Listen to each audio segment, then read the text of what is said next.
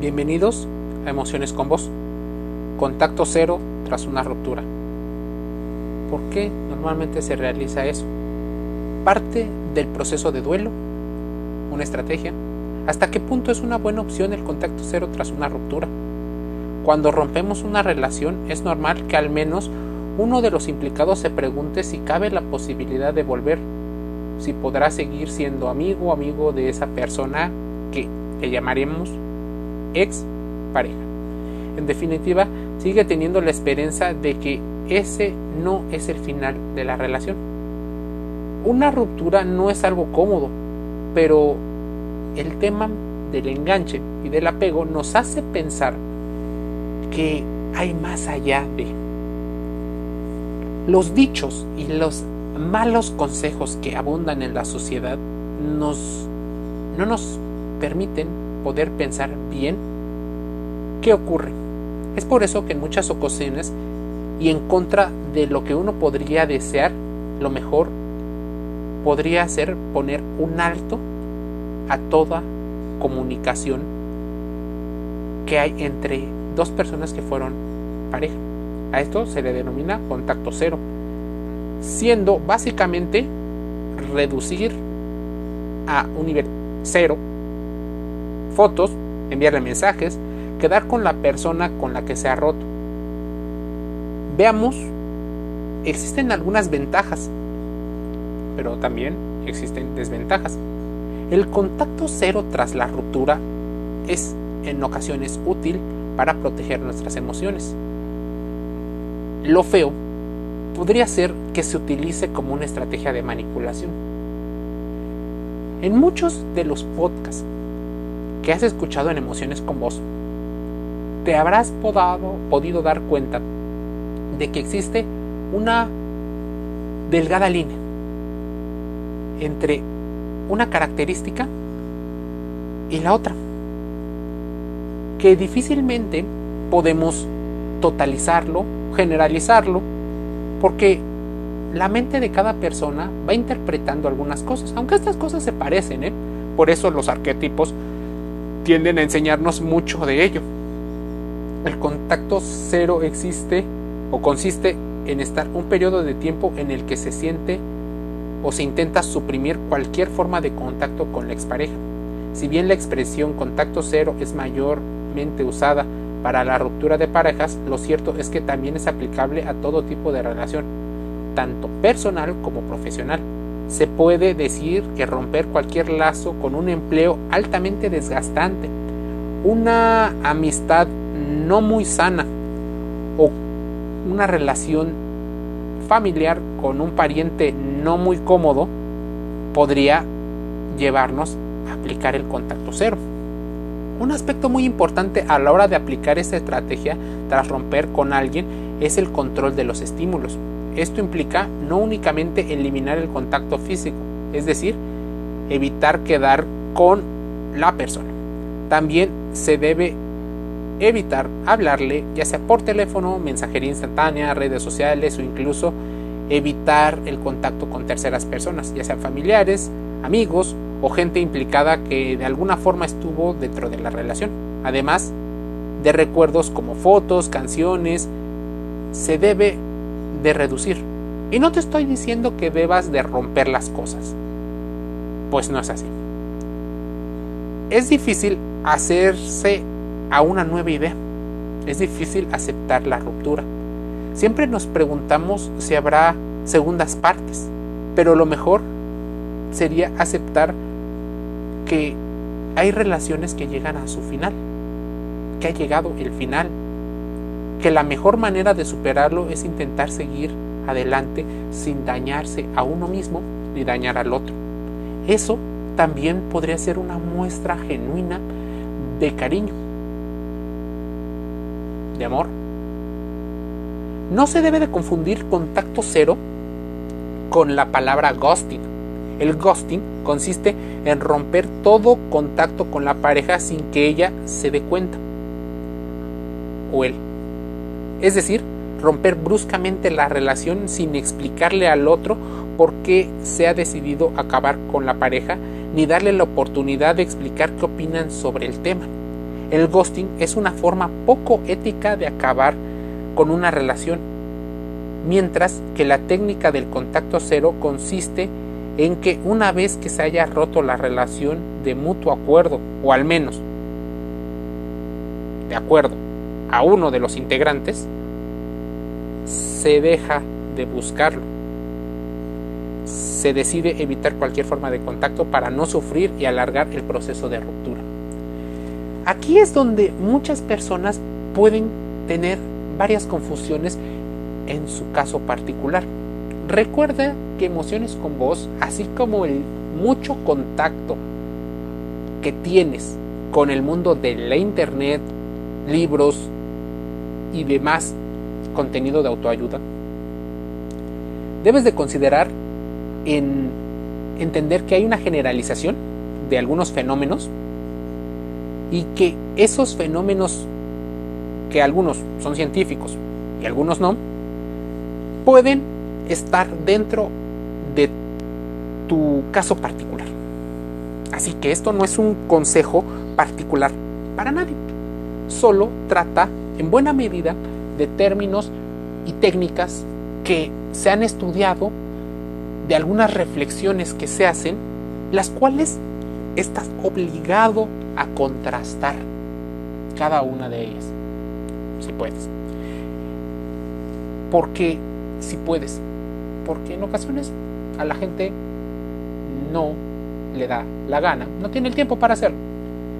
Entonces, ojalá pudieras aprender algún término, escribirlo, contrastarlo, y si no, bueno, disfrutarlo como un material de entretenimiento.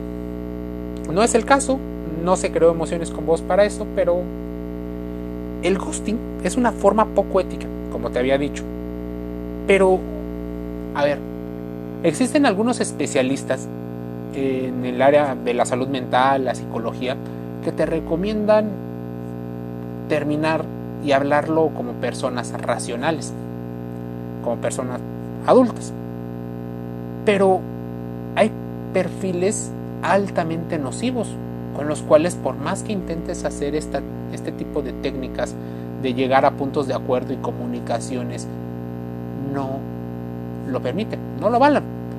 Estos perfiles de personas, las cuales normalmente siguen repitiendo una y otra vez situaciones, por ejemplo, de agresividad, personas que tienden al chantaje emocional, a la violencia psicológica, que pueden tener personalidades psicopáticas, narcisistas, maquiavélicas, sádicas. ¿Qué pasa con esas personas? Yo sé que en algún momento, cuando tenemos algún tema, algún detalle, solemos autodiagnosticarnos. Y eso es un peligro. Pero, ¿qué pasa ante la duda? ¿Seguir en contacto o no seguir en contacto? Para muchos, el ghosting normalmente es difundido como la idea de que existe una víctima y un victimario. En ocasiones, el victimario hace pasar a la víctima como victimario, o sea, se intercambian los roles. Esto tiene que ver en buena medida con el mirroring o la tendencia de espejear y de proyectar cosas que son tuyas. Acabarlo, en ocasiones, también podría ser una forma de protección, una protección psicológica de cierta forma inconsciente. Existen personas, por ejemplo, que llegan a un límite y se hartan de estar viviendo un proceso repetitivo. Difícilmente la gente acepta sus errores. Así que simplemente deciden irse, aún cargando con las heridas de las rupturas emocionales. Y déjame decirte, tiempos de emociones difíciles, cortar por lo sano una relación y evitar contacto posterior no es tarea sencilla, pero sí es necesario en muchos casos que nos dejemos de autoengañar y de aceptar que lo más probable es que la relación haya llegado a su final de forma definitiva. Lo que podemos hacer en muchas veces es reflexionar, entender lo que pasó. Sé que algunas personas dirán que le des vuelta rápido, evitando el dolor. Las personas que te recomiendan eso simplemente es gente que no ha entendido, no ha tenido contacto con sus emociones. Quiere evitar a toda costa esa aversión al dolor, a la pérdida. Por lo cual sustituyen una cosa con la otra. Esto podría ser en otros puntos de vista como infantil, tonto o incluso autoengaño. Lo de podemos ser amigos o no quiero perderte como amigo o amiga es una forma de engañarse en muchas ocasiones. Pocas personas que fueran pareja terminan siendo amigos. De creer que tarde o temprano la relación va a restablecerse de alguna manera, cosa que es muy poco probable. Por todo esto se hace tan necesario aplicar la estrategia de contacto cero, pero antes se debe reflexionar no solo poco, mucho, ya sea para considerar que si es lo más adecuado o si está preparado. Lo primero que se debe de hacer es pensar las posibles consecuencias de continuar con el contacto. Es más, hay personas que aunque fueron lastimadas, abusadas, difícilmente pueden tener ese contacto cero por mucho tiempo, dado circunstancias como tener hijos, negocios en común, eh, un ambiente en común. Lo primero que se debe de hacer es quizá que si continuamos pensando que podemos ver a nuestra expareja en redes sociales, solo por ponerte un ejemplo, tenerlo de contacto de móvil o verle de vez en cuando, esto nos genera en ocasiones malestar emocional en forma de estrés, ansiedad y problemas que podrían afectar gravemente nuestra salud mental. Debido a esto, debemos esclarecer qué es lo que queremos para nosotros mismos y que en esencia somos las personas más importantes de nuestras propias vidas sin caer en el narcisismo y en el egocentrismo. Somos importantes, pero no estamos por encima de nadie. Nadie quiere sentirse mal, nadie quiere tener un sentimiento tan común como el malestar o la ansiedad tras una ruptura. Todos tenemos que recuperar el control de nuestras vidas, algo que no teníamos cuando salimos con alguien, porque existe cierta relación donde le damos al otro una parte de nuestra forma de ver la vida. Debemos establecer qué es lo que más nos conviene. ¿Cuándo es recomendable entonces aplicar esta estrategia? Bueno, el contacto cero es especialmente útil cuando se ha vivido relaciones desgastantes. Y no estoy hablando de tiempo, porque puede haber una relación desgastante que tenga un mes, dos meses, o relaciones que tengan un año, dos, tres, cinco, diez, quince, veinte, treinta, cincuenta años. Hemos escuchado, aunque especialmente es aplicable en las parejas, también en el contexto laboral, amistades y familiares. Existe una controversia muy grande con respecto a la ética del contacto cero. La técnica del contacto cero se ha validado de bastante controversia. No por la técnica en sí, sino con la finalidad que se le hace. muchas ocasiones, los manipuladores utilizan esto para recuperar al, a la expareja y empezar a hacer un contacto intermitente. También habría eh, polémica en la intermitencia, porque hay personas que se acercan y luego se van, pero hay personas que no buscan hacerlo de forma dolosa. Por ejemplo, algunas características del apego evitativo podrían hacer estas características, pues necesitan algo de contacto y regresan a su estado base, pero no estarían manipulando. Es difícil entenderlo y sé que existen muchas, muchas características en las cuales podemos estudiar. Superar la ruptura de la forma más sana y rápida posible nos deja ver que Recuperar a la pareja es algo legítimo, pero hacerlo de esta forma no, utilizando la técnica del contacto cero con la intención de recuperar a nuestra pareja es una forma disfuncional de hacer frente a la ruptura. Es una especie como de masoquismo emocional combinado con ser deshonesto con nuestro ex, incluso con nosotros mismos, dado que en un principio le damos a entender que hemos aceptado de mutuo acuerdo la ruptura, pero estamos orquestando la forma de volver con la otra persona. Esto no es lo más honesto. En definitiva, podríamos estar viviendo una idea desgastante con manipuladores emocionales. Si nuestra intención es fingir que rompemos el contacto y aceptamos el final de la relación, ¿cómo pretendemos volver con nuestra expareja o pareja si nuestra nueva relación se va a sentar en una mentira y en la desconfianza?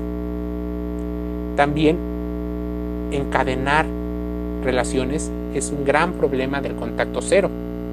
¿Qué piensan entonces las personas que hacen contacto cero? Contacto cero entonces es comunicar o bueno, cortar toda comunicación con alguna persona. Es una técnica que se utiliza luego de una ruptura amorosa cuando no estamos siendo capaces de avanzar emocionalmente, ya sea por dependencia emocional, económica, porque nos está costando dar vuelta a la página y seguir adelante, porque nos está costando terminar una relación anterior y porque estábamos en una dinámica que es muy tóxica, nociva, poco sana, poco equilibrada, asimétrica. Es importante que, sin embargo, debemos de tener en cuenta que cuando aplicamos esta técnica no solo sentiremos cosas nosotros, la distancia tendrá un impacto en la otra persona que de una u otra manera nos influirá y nos afectará. Nuestra expareja experimentará diferentes sentimientos, pensamientos y emociones y serán los responsables de las acciones que esta persona tendrá respecto a nosotros. ¿Qué podría pasar dentro de la mente de una persona? ¿Para qué sirve?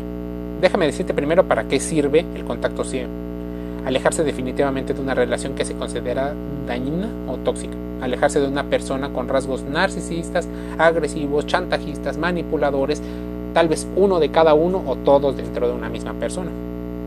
Sé que lo estoy eh, haciendo extremo, pero puede haber con un rasgo, con dos rasgos, con tres rasgos, o con cinco, diez, quince o veinte rasgos que entrarían dentro de una definición de una personalidad muy, muy nociva cortar un ciclo de dependencia emocional. Pero esa dependencia insana. Ahora, bien, ¿qué podría sentir una persona con contacto cero? Podría sentir alivio, podría sentir tristeza, podría notar ausencia, podría sentir rechazo, preocupación, idealización, angustia. Todo eso es muy normal. Ahora bien, si tú lo has vivido, si no lo has vivido, es importante que contrastes la información aquí se dice. Emociones con voz está gratis. Muchos podcasts de reflexión con alguna información gratis en Google Podcast, Apple Podcast, Spotify y Anchor FM.